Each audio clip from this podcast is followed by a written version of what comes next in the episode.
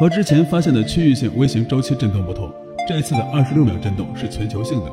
在各个观测站都能被接收到。后来经过对长周期地震仪的数据分析，奥利弗初步确定震源位于南大西洋。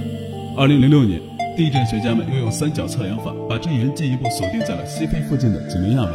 并且认为震动是由海浪引起的。通俗来说，就是大海在冲击海岸线以及大陆架。巨大的水压裹挟着海水周期性拍打大陆架，进而引起了能被全球都监测到的地震脉冲。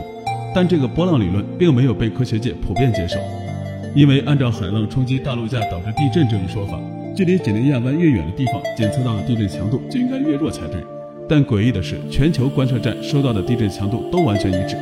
并没有认为距离因素而发生强度衰减，所以波浪理论不能用来解释这个周期为二十秒的固定强度地震。二零一三年，我国科学家提出了自己的看法，认为地震脉冲不是海浪引起的，而是地质运动。确切来说，是由几内亚湾附近的火山运动所引起的。但由于目前的技术限制，人类对火山内部的状况知道的并不多。火山运动引发周期性微地震这一想法，最后也需要得到实证才行。那么，我们应该如何认识地球呢？